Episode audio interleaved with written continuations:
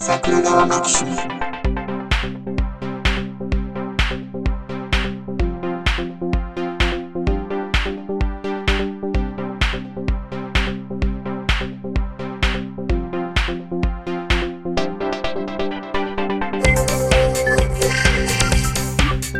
い、どうも、ジャスです。はい、ウラジでございます。今日も言うてたんですよ。まあ、一人だけ味方の上司がいるみたいなのは常に言ってるじゃないですか。おい、何？いきなりまた仕事の愚痴の話ですね。はい、じゃあお伺いしましょう。はい、はい、はいどうぞどうぞ。うん。いや、もうそれともう、打ちひしがれながら二人で喋ってたんですけど、ほう、はあ、は言いたい放題言うモードになってたので、あ。その上司の方に向かって。あれですよ、上司に対してじゃないですよ。上司に、もうお互いもう打ちひしがれてたので、上司の方も揃って二人で打ちひしがれながら、はい。お互いの身を嘆きつつ、うん言葉をぶつけ合った、怒りをぶつけ合ったという話ですね。うんで、はいはいあの、ジャス君と、ああうちの会社のこのメンバーでどうやったらうまくいくのかなーっていうから、僕が、うん。あの昔のドラマじゃないですけども、ほう、ほう。ここのみかんは全部腐ってるんですから、うまくはやれないですよと。はあ。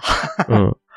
あの、僕も家でね、まあも、奥さん元同僚ですから、ああ、そうですね。はい、そうはい。登場人物の結構な割合の人知ってるわけじゃないですか。はいうんはい、はい、はい、はい。で、まああの会社の愚痴を家で言ってる時に奥さんからですよ。はい。あの会社はなんでああなるのかなって言われるから、うん。僕が、もう家では当然言いたい放題じゃないですか。まあ、当然そうですね。遠慮もなければ、はい。うん、あいつら日本語喋るけど畜生やからの、言うてますから。ちゃちゃちゃちゃちゃ。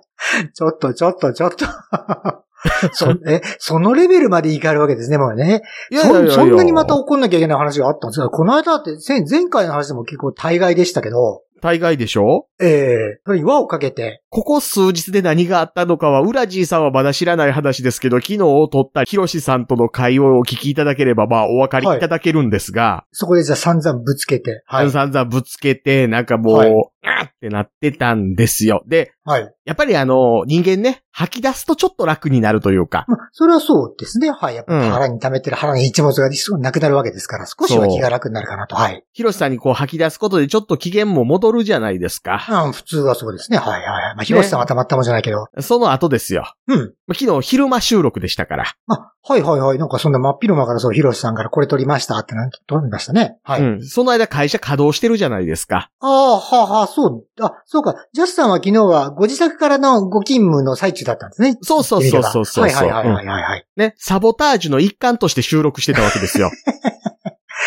はあ、うんはい。で、こうね、スラックとかメールとかチェックしつつ、うんうんうんうん。とある情報源に触れるじゃないですか。はあ、はあ。本人らは僕に漏れていないと思っている情報源に触れるじゃないですか。はいはいはい。なんか前回のその話を少しお伺いしましたね。はい。うん。そこでは、はい。まあ、とある、その、会議のメンバーのうちの一部が、はい。いかに僕に対応するかっていうやりとりをしてるわけですよ。え、ジャスさんに裏では通通になってることを知りもせず、うん。いかにそのジャスさんに対して対抗策を練るかもしくはぶぶつかっていくかということをそここで相談をされてて、それがジャスさんには丸見えだと。そうはい、はい。うんで、そこのね、やりとりでされていることが、例えばね、はいじゃあ、あいつに負けないものをぶつければいいんだとか、うんうんうんうん。うん、あいつの意見はここが間違ってるから今度そこをつこうとか、ああ、なんかそう、建設的なというか、ちゃんとそうそうそう選択的なものであれば、うんこっちとしても読んでても、なるほど、こいつらも少々やっとるわいとは思いますよねっていう話ですね。はい。もっと言うと僕なんかはその否定的な意見は建設的じゃないなどという頭のおかしいことは言わないわけですから、ほいほいほいほい。はい、議論というものはすべて否定の試合であり、否定をし合った上で最後に残ったものが真実なわけです。うん、あ、いいですね。はい。定義としては正しいと思いますよ。その真実に至ろうという過程で互いに相手の意見を否定する。もちろん、その場に自分は絶対的な正論であると思って持ってきたものをぶつけ合うからこそ議論になるのであって、うん、いや正しいですね。はい。ねはい。それをしないっていうのは、お互い認め合って中ような意見になんか軟着陸させようなんていうのは、非建設的な意見だということを僕は常頃言うてるわけですよ。なるほど。まあ、ジャスさんらしいセリフっちゃそうですね。はい。でも実際そうでしょ？あの、よく、んだけど、ね、よく例え話で言いますけど、一杯の飲料水がありますと。はい。あの、飲料水、はいはい。ここに一滴の下水を混ぜると一杯の下水になるでしょ？うん おおもう、はいはいはい。まあ、これよく例え話として言うじゃないですか。はは言いますね。確かそんな話をね。うんね。そんなんでお互いのいいところを取った意見なんていうものはね、もしあったとしても、それは元からあったものと別の意見ですから。うんうんうんうん。うん。それはたまたま互いに中途半端な意見をぶつけた時にしか生まれないわけですよ。うん、なるほど、なるほど。うんうんその、大体がね、その他人が持ってきてる意見に対してね、自分の意見が正論だっていうレベルまで高めてないものをぶつけることこそが無礼千番なんであって。あ、それはわかる。それはわかる。まあ、会議にとっての当然準備というのもあるだろうしね。その中で自分の意見の練り込みとか、集約とかは当然あってしかるべき。それでないとやっぱり会議っていうの場に行く価値はないとは思いますよね。でしょ？はいうん、ね。そう、ん自分ではもう疑いようがないレベルまで持っていくから初めて人にぶつけれるわけですよ。はいはい。その中でまた初めて人との意見を見て、あ、そういう見方もあったのかっていう新たな発見があり、その中でまた、なんですか、自分が一つまだ高まった上で、最終的に一番いいものが出会うっていうのが、会議のあるべき姿、討議のあるべき姿っていう気はします。はい。でしょ？はい。思いますね。いいですよ。ね正しいですよ。うん。そう。で、そこで行われてるやりとりっていうのは、ああいう風に自分の意見が正論だっていうことで望まれたって、建設的な議論にはならないと思うんですよね。そうですよね。みたいなやりとりがされてるんですよ。これね、えーなんでかは僕分かってるんです。そんなやりとりがなぜ起こるかは。え、な、なぜですか、はいなぜならあいつらは畜生だからですよ。人間の言葉を喋っているから、まるで人間かのように扱われているという誤解が生じるのであって、あいつらは生まれながらにして畜生だからですよ。なんで生まれながらに畜生だかわかりますか？なぜならあいつらの父親と母親が畜生だからですよ。ついに親の代まで行ったよ、おい。おいおいおいおいおいおい。先祖代々子孫永遠まで続くあいつらは畜生だからですよ。なんか恨みこ続いというか、本当に師匠と当たるというか、すごいというまで上がってきましたね、ついにね。あいつらにはね、汚らしい血が流れてるんですよ。傷なんです。かなり根深いところまで来ましたね。いやー、まあやっぱりそろそろじゃあ転職のニュースが聞けるかな？楽しみだな。まあ日本だから多分年末にボーナスもあることだし、ボーナス終わったあたりがじゃあ一つの切れ目かな。ね。の切れ目が円の切れ目って言うし。本当にね、もう腹立つ思う。だからこれあの、ヒロシさんとの収録の最後の方にも言ってましたけども、さっき言うときますね。はいはいあの、はいこれをお聞きの経営者の方で、組織改革なんかに向いた人材を探しているという、特に近畿圏の方なんかでしたら、気軽にお声掛けをいただけると、約1名、えご紹介できる人材ここにございますので、ちょっとあの、ご連絡いただければと思います。LINE のオープンチャットとかそちらにお送りするわけですか？ツイッターのシャープ桜川マキコムとかで。毎日楽しんで検索しよ もうなるや腹立つう。思って。うーんなるほどね。うんいやーまあでも、そういうことを見ると、やっぱりその、出自、出自、まあ血とかね、手術ってのもそれはあるかもしんないけど、ひ一つね、やっぱりね、最近ね、私ね、教育というものにね、あの、もう一度ね、見直しを始めてるんですよ。どうですかスムーズ僕はな入り。僕はね、あの、その話題に繋がったことに今びっくりしていますよ。素晴らしいでしょ？この辺がね、ちゃんとね、うん話術の匠下は回らないけどって頭回るって話ですけど。僕今だってあの、あいつらに対する恨みつらみをまた何かしら考えて喋ろうとしてるところでしたからね。2時間いけますよ、2時間。いや、だから、だから、だから、ウラジの時は長いんだから。で、浦地さんでそれたまにね、おっしゃるんですけど、僕はそれも間違ってると思うんですよ。え、違ったんですか？何？うん、長くしてる原因はね、誰か、あの、僕と喋ってる相手じゃなくて多分僕。いや、確かにね、ジャスさんに会社の恨みつらみ、その同僚上司の恨みつらみを語らせたら長いのはわかるけど、会社の恨みつらみとガンダムと筋肉マンの話で。そうそうそうこの間もそう、ヒロシさんがまた触れたじゃないですか。あの、プラ、プラモを作るんですから、よ、俺聞いた瞬間によくあの話題を振るなと思ってね。私が散々パンドラの箱を開けるなって言ったにもかかわらず、やっぱヒロシさんはね、チャレンジャーだなと思ってね。感心しておりましたよ、私。ただでさえパンドラの箱を自分から開けようとするやつおるのにね。そうそうそうそう。ねえ、と思って。いやねえでそれでね、教育の話いいですか、ちょっとじゃあ。はいはいはいはいいや、平たく言いましてですね、うちのね、うん息子がね、アホなんですよ。ね。中部地方の方言では、あの、アホとは言わないですね。まあ、うんなんていうか、まあ、非常にあの、たわけとかいう言い方をしましてですね。で、まあまあ、なんかあれですね、あの、昔あったあの、アホバカ分布図みたいなやつで、あの。中部地方はたわけとか、あの、うつけとか言うたりするみたいそうなやつね。そうそうそうそうそう。まあ、うつけは確かに時代劇で有名なんです。たわけ、たわけもあれは結構なんか由緒正しい言葉らしいですけどね。うん。いや、うんあれですよ、あの、関西でも、割とね、今で言う90代ぐらいの人は、たわけって言いますよ。90代か、俺そのレベルからそこまではまだ行ってないと思うんだけどい。や、だから、下牛校で言うところのね、うーん、もう、関西から伝播していく文化じゃないですか、昔あは。あ、そうですよね。京都だから。ああ、そうです、そうです。はいはいはい。うんだからね、あの、たわけはね、割と言うんですよ。あ、言うんだ、やっぱり。そう。だから、うちのあの、母方の祖父うん。は、あの、切れた時に言う単語は、たわけでしたよあ。たわけですね、やっぱり。あ、そうなんだ。うん私も父もよくたわけたわけと言っておりますけど。あと、うちの父はよく言ったのは、あの、中部地方で大変苦労したってことを、往生した、往生をこいた？って言うんですよ知ってああ、ます？ははは。あ、いや、はいはいはいそれはだって、関西も言いますもん。あ、言います？関西でも、ええやっぱり古い人は言うし、だって関西で王女は、あれじゃないですか。小玉響きじゃないですか。え、あの、あ、子供のいびきって、いや、言いましたっけ？そのセリフ。大木小玉響きはだって、王女しまっせーですよ。声まで似てるよ。うん。そういや、そうそう、昔だから父親がね、うちの父親は結構あのメールとかやる人だったんで、こうメールを送ってきた時にね、まあ、うん今週は結構あの病気がちで通院とかして結構往生しましたってメールを送ってきたんで、うんうんあついに亡くなったんですか？って返事書いたらすっげえ怒られたのを覚え出したんですけど、今ふっと。自己申告でじリアルに王女してる人なかなか珍しいでしょ。いやいや、いやだから、年によっては使っちゃいけない言葉だと思うんですけど、これに関してはね。まあまあまあまあはいで、まあ、その、子供がたわけなもんですから、あの、父親としては王子をこいてるわけですよ、結局。うんでね、その子供の勉強をしてると結構、まあ、じまず一つは自分にも学ぶことが結構あるなと思いましてね。うん。で、まずあの、今やってるのはあの、世界史なんですよ。で、私も、裏地文系だったので、世界史って実は全然触れてなくてですね。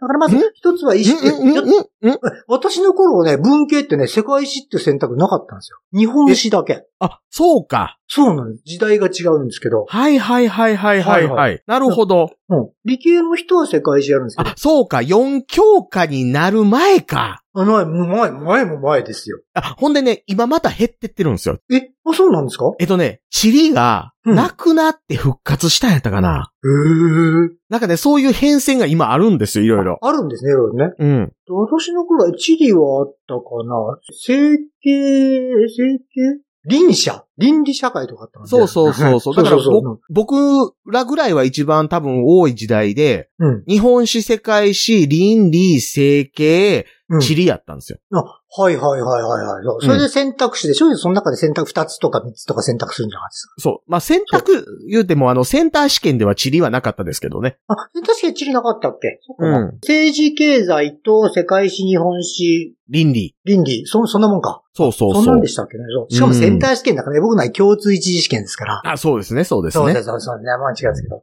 でもまあ、面白いのは、やっぱりその、自分が今までやったことない知識が子供と一緒にやることで入ってくるわけで。す。でそれをそれでまず一つ面白いなとすごく思って、ちょうど今、あの、うん。第一次世界大戦後のドイツの処分とかですね、国際連盟とか、あの辺を今やっておりまして。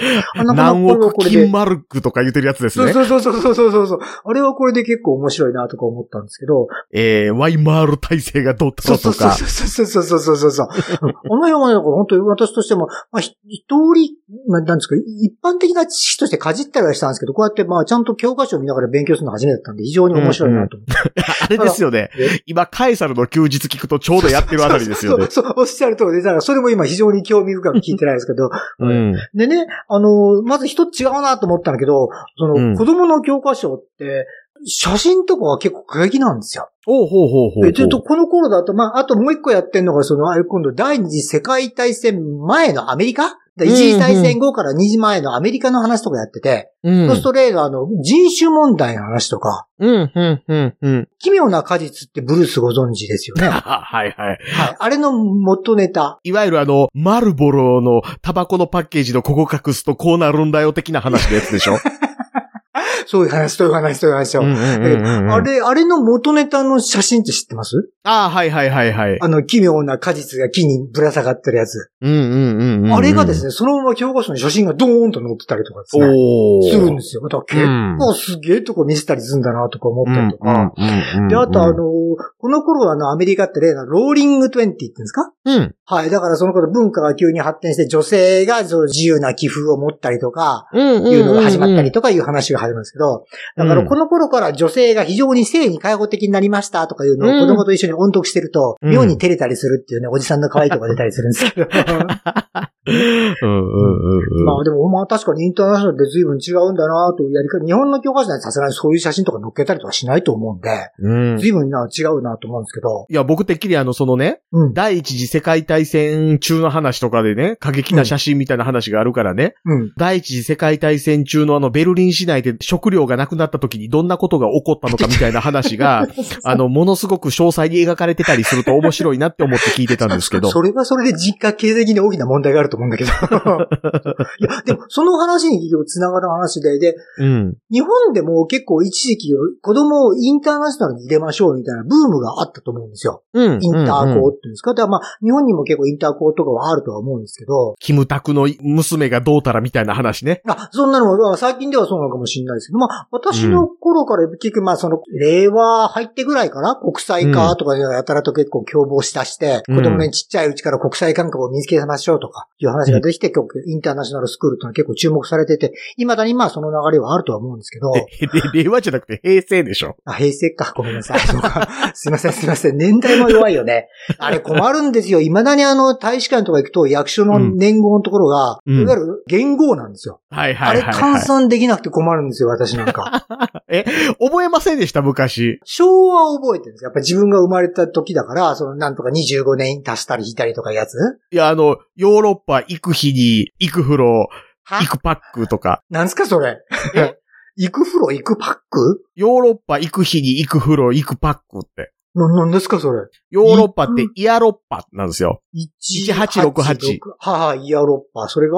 行く日には1912ですよあ。行く風呂ははい1926ですよ。あ、あれか、明治大正昭和が始まった時ってことか。そうそう、行くパックははあ1989で。はいはいはい。それぞれの元年。おー、あ、そんな覚え方があったんだ。それは知らなかった。私は 自分の年が昭和の、まあ、し初期から中期なんで、その換算方法だけは覚えてるんですけど、それ以前以降は全然、いや、あの、覚えてないんですよ。今言うたのは元年の覚え方ですよ。はいはいはいはい。いいやろな、行く侍、いい国号、行くパパって覚えるのは、これそれぞれの0年ですよ。ゼロ1867、1911、1925、1988。なんでこれ覚えるかって言ったら、それ引いたら、あ、あ、そうか。それを今の西暦から引いたら、う各ん言語のうん。元年になるってこと、いや、いや元年じゃなくて、か各言語の何年かになる。あ、あ、そうかそうか。今のやつから引けばいいのか。あ、あそうういう覚え方があるのね？2021-1988したら、今、うんあ、平成33年なんだなって。あー、便利。これを 中学受験で算数やる子供たちは叩き込まれるわけですよ。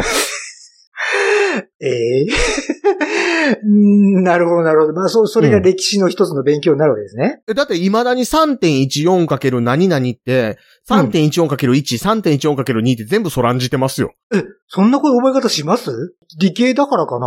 いやいやいや、あの、中学受験で。演習率の計算でそんなんいちいち筆算とかしてる時間ないから。あ、もうじゃあ自動的にパッと、あ半径が2って言われた、あ、直径が2って言われたらすぐに分かるとか、演習が。そうです。だから、あの、僕らとか15.7って書いてあったら、えらいキリの英数字やなって思いますもん。え5パイだか。ら。ああああ、えーっと、直径5の円の円周。だから 3.14×5 やから15.7なんで、おー、それ、キリのいい数字って覚えるんだ。いや、キリのいい数字ってか、よく見た数字でかける5やから、あ、へあの、丸い数字やなって思います。へえ。やっぱりでも教育ってそうやって人に与える常識の質を随分変えるんだね。だから18.84とか書いてあったら、あ、6パイやねって普通に思いますもん。あ でも、それはね、いい示唆だと思うんですよ。ジャスターにとっては、それがそれを受けてきた教育であり、それがジャスターの基本な知識になっているわけだし、私はそれ全然通ってないから聞いて、へえ、そんなことがあるんだと思うわけですよ。それと今回全く同じ実は根源の話でして、うんうん、うん。インターナショナルスクールっていうのに子供を送るっていうのは、親の方は単純にね、それこそうん。国際性をつけようとか、もしくはうんうん。せめて英語使えるようにしようとかいうところで簡単に入れられたりするんですけどもが、けども、うん、ちょっと考えていただきたいのが、うんやっぱり子供の学校教育っていうのは子供のそもそもの人格形成うん。というところに非常に大きな影響を与えますよ。つまりその子の常識というものを土台を形作る一つの大きなベースになりますよと。まあ、濃密な時間を過ごしますからね。まあ過ごしますからね。まずはね、まあうんとかくいうのもあるし、まあ当然盛んな時期もそこに入るわけだし、っていうのもあるし。うんうんで例えばですね、うちの子供っていうのは、うん。インターナショナルスクールってまず美術とかああいうのってほとんど授業がないんですよ。うん。何やっていうと、うちの子供たちに映画化して、あ、紫の花を描きたいっていうと、うん紫の絵の具を探すわけですよ。ほうほうほうほうほう。で、え？と思って、普通、まあ、普通も、まあ、最初に買う絵の具なんて12色ぐらいしかないじゃないですか。だかまあ、ら、もっと言うと8色とかね。うん。で、だから紫の絵の具っていうのは彼らがまず見つけられないんですよ。いや、うん紫って赤と青を適当に混ぜりゃいいんじゃね？ってこっちは普通に思うじゃないですか。思います思います。それが常識として彼らには備わってないんですよ。ええ教えないから。ほうほうほうまずはね。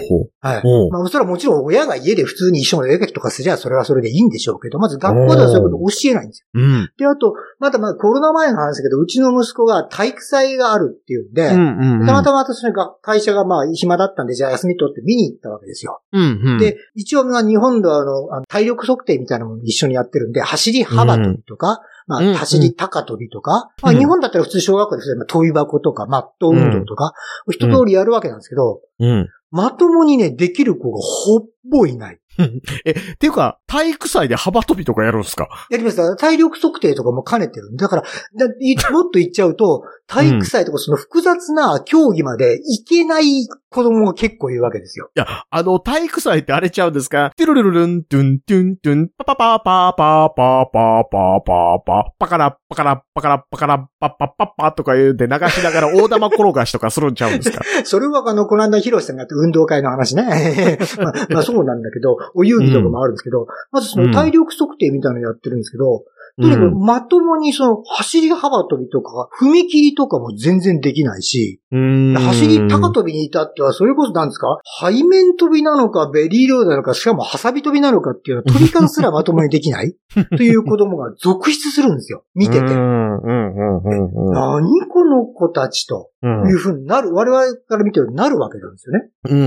ただ、逆にじゃあ何が非常に良くなるかっていうと、まずなんですか、自主性という言えばいいんですかね。あと、うん、自己を表現するうん、感覚とか、自分をこう、なんですかね、人格形成、そのアイデンティティを高めるとか、そういう部分に関してはね、非常にね、しっかりしてるわけなんですよ。小学生にしては。うーん。だからその、基礎療養の定着とか、基本的人格形成というのが、全然日本の学校とは方向性がまず違うんだよという感じ？えおアイデンティティがしっかりしてるってどういう状態なんですか？結局自分で思ったことをうん。会社の話じゃないんですけど、自分で思って正しいと思ったことを臆さず、あ相手のその上司だとか先生だとか、いうことを気にせずに臆せず発言をするとか、その中でこう自分のお互いの意見を戦わせ合って、その中で方向性をまとめていくだとか、そういう部分に関してはね、非常にね、時間を割いてやるし、それなりにできるんですよ。うん、うん、うん。だからその基礎的なほど、我々、私どもの年齢が、それ、基本的に常識だよねって思ってるような物事だとか、体の動かし方が全然できない。まあ、あれですけどね、その教育の加減みたいなもん、僕の年代とウラジーさんの年代でも違いますもんね。まあ、それはそうだと思いますけウどね。ラジーさんの時代は死の玉枠の時代じゃないですか。い だから、直後は読んでないから。や、直後ちゃう、論語。か。論語か、すいません。はいはいはい。あそまあ、その辺も、あ多少の時代の違いもあるとはいえね。だからね、あの、思ったのはですね、特に、うん。あの、私のように、父親と母親がまず人種が違い、うん。母語が違う。うん。いわゆるあの、母語、今人種が平常に使ってる言葉が違う場合。でしうん。うんしかもその子供が、お互いの両親の母国、もしくは母語を話さない国で育っている。っていう場合に、まず子供のアイデンティティっていうものが、うん。非常に確率が難しいっていうことに、今回気がついたんですよ。お父さんはたわけって言うし、お母さんはファックって言うし。いやいやいや、それはさすがに言わないけど、まあ、多分、それに近いことは言ってるかもしれないけど、たまにはね。ええええええね。だからそこがね、うんまず、だから、あのーうちの子供なんか本当によく、たまにこう、お前何人って聞くと、まあ、子供の頃は自分がいた国の言葉をそのまま喋っ、あの、言ったりしたんですよ。例えば私がシンガポールに行った時は、お前何人って言ったら私はシンガポール人でいつとか言ったら、インドネシア行ったら私はインドネシア人ですと言ったりとか、うん。はい。だから、非常に環境、自分の置かれた環境とか、周りの人が喋ってる言葉とかに結構流されたりするところが非常に多かった。うん、うん、うん、はいうんだから、あの、子供にとっては、まずやっぱり大事なことは、自分が何人であるか。何人と言ってもいいんですけど、何人であるか。自分というのは、どんな言葉を母語として持ち、どんな国なりバックグラウンド、歴史があるところを祖国として持つかっていうのを、うんまず植え付けるっていうのは、非常に子供のあの人間形成にとって大事なことではないかなっていうのを今痛感しておるわけなんですね。あのー僕今、ちょっと聞いてて、実は、はいまあ、インターナショナルスクールだからそういう風になるんだよっていうのもあり得るなとも思った一方で、ええ、一個思ったのは、ええ。引っ越しの多い、そこそこお金のある人のいる学校だからじゃないのかなっていうのもあるんじゃないかなって。引っ越しが、うーん。あの、引っ越しが多いだけの子供ってちょっと、やっぱりこう自分を出すのが難しかったりみたいな話って想像つきやすいじゃないですか。うーん、まあ、なんとなくはね。はい。ねまあ、でも、そのい一方で、親そこそこ裕福やでっていうのって子供の自信につながったりするの絶対あるじゃないですか。まあ、それはあるでしょうよ、それは。うんはい、ではい、はい。みんなその環境でみんなそれなりに余裕があるけど、引っ越しようよねってなったら、おい、行ってもうとれっていう感覚って、ざっくり子供に身につくんじゃねえのっていうのもちょっと今思ったんですけど。うーん、うちの子どうかな？まあ、いや、だから、その空気としてそういうのが醸成されるから、うん。全体的にみんな割と自分の思ったこと言うよっていう空気になるので、まあ、全体的にそういう傾向になるっていう。ああ、それは確かにあるかもしれない。まあ、特にまた インターと、まあ、海外でインターってなると、まあ、そこそこお金もかかったりしますんで、当然そういうところに、あの、入られる方はそれなりのソサエティを形成している場合もございますしね。そうでしょ、まあやっぱり、親もまあ結構それなりの地位の方とかも多いとは思うので、うん、親が無理してね、その周りのね、その子供がやれちょっとしたブランドの服とか、まあそれこそね、うんあの、なんでしょう、そんなめっちゃブランドじゃなくても、まあファミリアぐらい着せるけど、みたいな 親の行ってる学校の中に、普通に、えーうち自由ですけど、みたいな子供いたら、それはそれでそんなんで引っ込み思案になったりするじゃないですか。まあ、それもあんのかな。まあ、まあ、うんそうね。やっぱり教育もあるし、やっぱり学校自体が一つの大きな環境の場でありからね、そこに影響される部分は多いとは思いますけどうね。ん。あとやっぱね、金持ちの学校の方がね、体育はね、うん。まとまり悪いですよ。それはそうかもしれないね、やっぱりね。そんな体動かす人もいないだろうしね、家帰ったらね。それなりにパソコンなり何に囲まれてやってるわけだろうから。そう。それもあるかもしれないですけど、でも、見ててもちょっと情けないっちゃ情けないよね。ええだって、そんなんね、ええもん食うてるんですからね、飛び箱三段飛ばれへんかったってね、80過ぎまで行けシャーシャーと行きますよ。栄養足りとるから。そうか、まあ、それはそれで流してくれればいいか、親としてはな。そう、そう、飛び箱6段、7段、8段、バンバン飛んでるけど、ええもん食うてなかったら、68ぐらいでとっとと死んだりしますよ。なんでそなんでその微妙な年齢を上げるかな。いや、なんか、まあ微妙な早死に。まあそろ、そろまあ、まあ、ええけどぐらいの死に方。うん、そうかそうか。まあ、クソ早いねとは言わないけど、まあ、大往生とは言えないねってあたりね。そうね。そうそうそうそう。んそうか、あといや10年ー、ぐらいもちょっと息張ると思ったわー、みたいなことを、ツヤで言われる感じのね。そうか。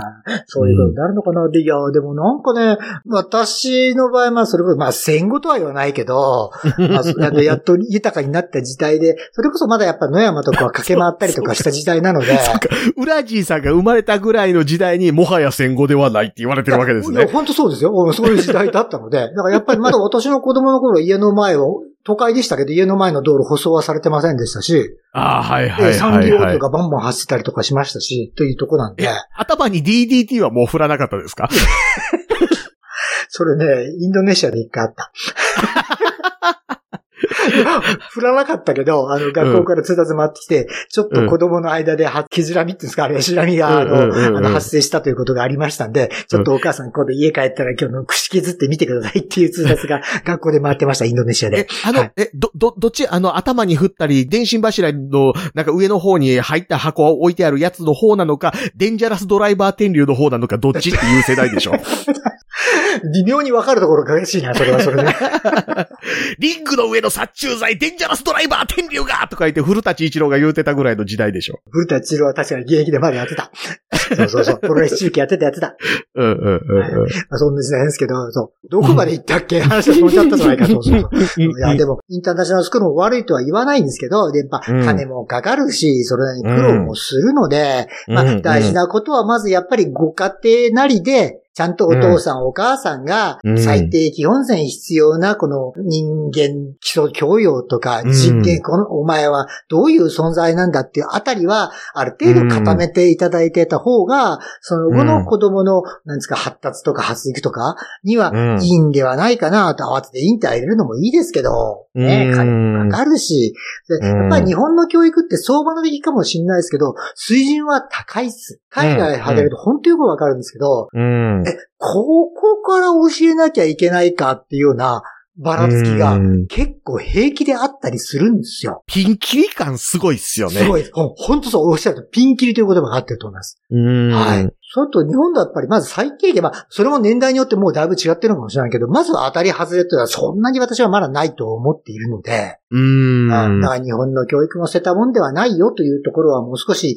ずっと子供をインターに送ってた身としては、日本のお母さん、うんお父さんにはお伝えしたいなと。まあ、この、桜川浜木さんのリスナーさんにどれだけそのお父さんお母さん世代がいるかわかりませんけどもが、はい。はい。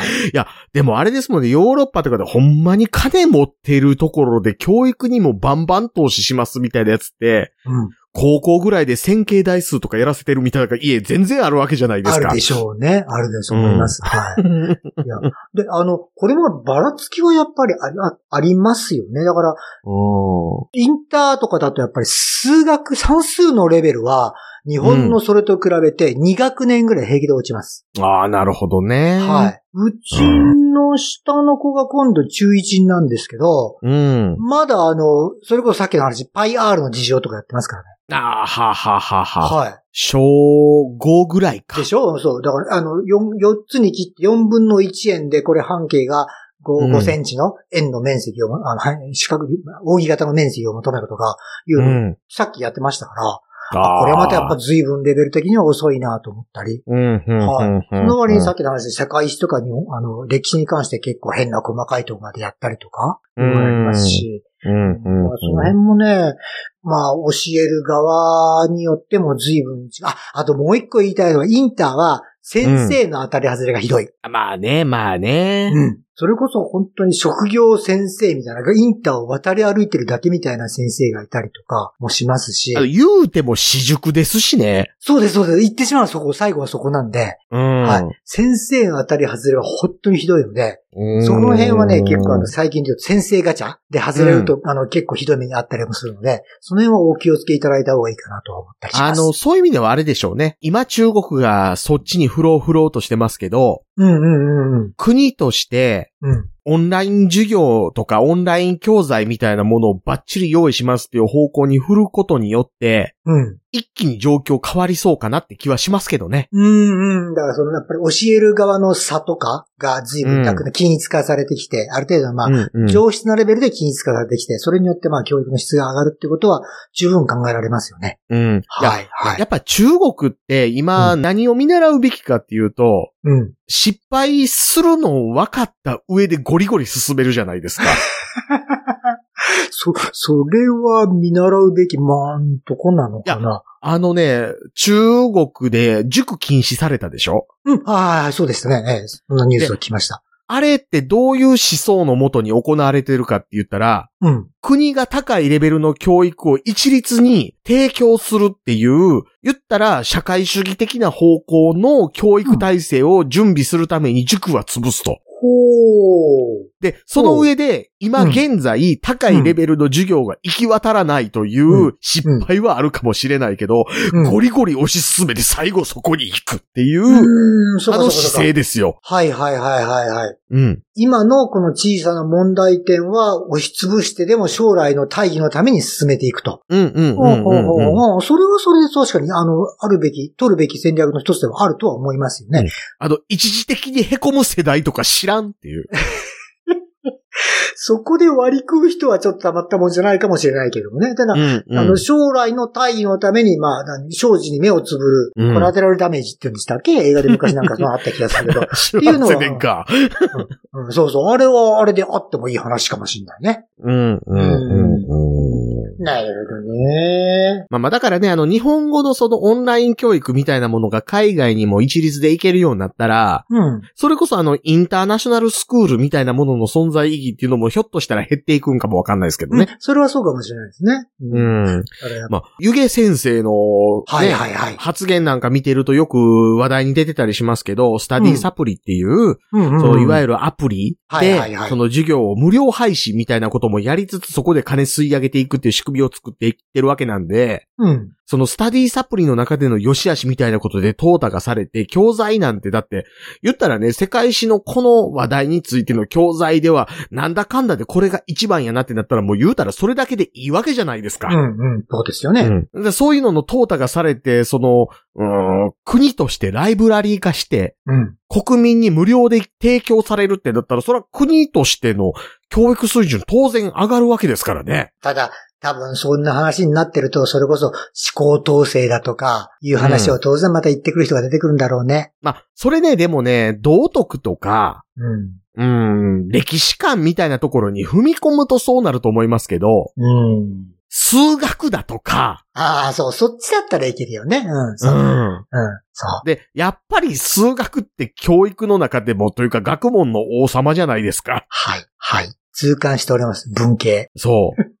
数学と国語がやっぱり二大巨頭なわけなんで、うん。うん、うんそこの教育水準上がったら、そら、国民の水準上がりますよ。うん。それはそう、うんそう。あの、そう、おっしゃる通りで、国語っていうのは意外と、さっきの話、まあ、母語って私は言いましたけど、国語ってすごい大事だと思うんですよ。うんこれはだか、ら、まあ、息子とか娘にも口酸っぱくして言ってるんですけど、まあ、うん日本語とは言わんと。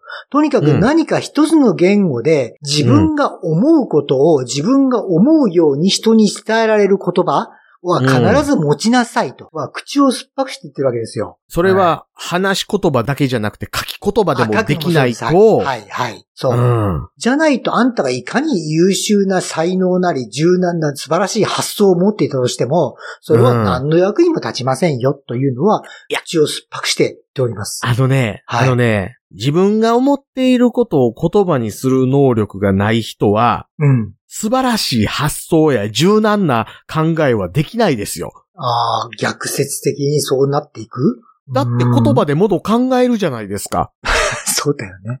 それはそう。それはそ人間って瞬間的に覚える衝動を一回飲み込んで言語化することによって他人とコミュニケーション取るわけじゃないですう。か。うん、そうですね。はい。そこで言語化能力が低いと、その自分の衝動と、なんとなく社会的な役割みたいなものを内バゼにした中途半端なことしか発信しないでしょ。うん、うん、うん。はい。そのはい結果、あいつらは畜生になるんですよ。戻った、戻った、戻った。見事に戻ったな、今日の一連のストーリーが。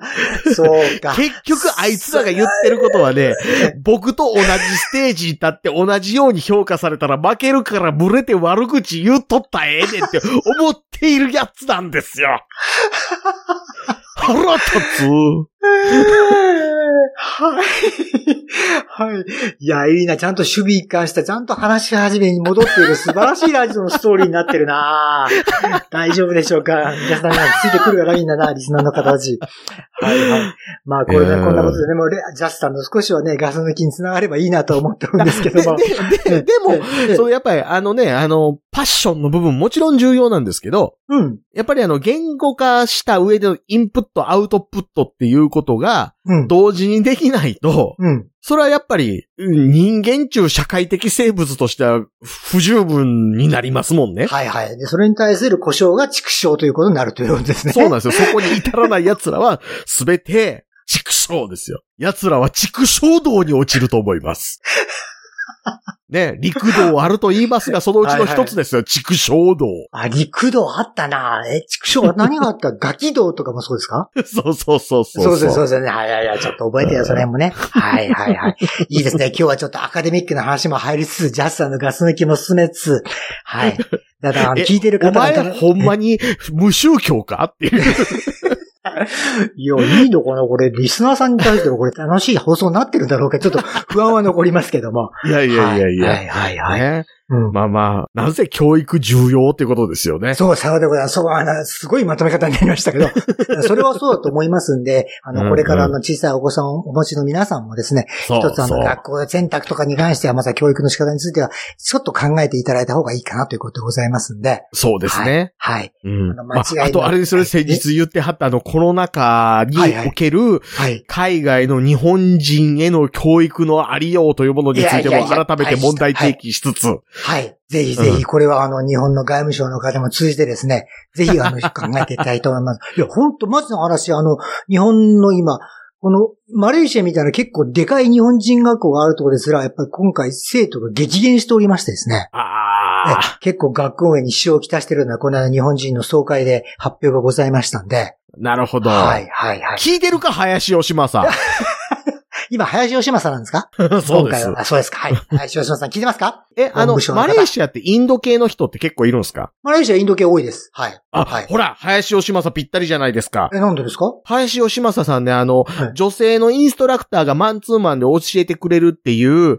若干エロい雰囲気のヨガに通ってるっていうのがゴシップとして報道された人やから、マレーシア来いと。よ、よ、ヨガつながりで？そうそう、あの、えっ、とね、公用車で、その若干エロい雰囲気やけど、はい。抜きはないヨガに通ってるって言って、それをあの、報道されてた人が今回外務大臣なんで、だからマレーシア日本人会でエロいヨガの教室とかやって外遊に読んだらいいんですよ。ほいほい喜んでくるってこと ですね。ほいほいほい喜はい。んで戦士のポーズとか取ってると思いますから。はいはい。わかりました。うんじゃあ今回の日本人会のあの、総会に対してまた議題ということでそれ送っておきますんで、そう、れが俺の股間がヨガ。ガファイヤーですよ。ダルシム？はい。わかりました。はい。ありがとうございます。有用な情報を、はい、会長にぜひ伝えたいと思いますが、多分ね採用されないと思います。はい。はい。なので、あの、ガチャピンみたいな顔した、あの、外務大臣の人とかはですね、LINE の公式アカウントかオープンチャット、Twitter のシャープ桜川マキシムまでお願いしますと。はい。よろしくお願いいたします。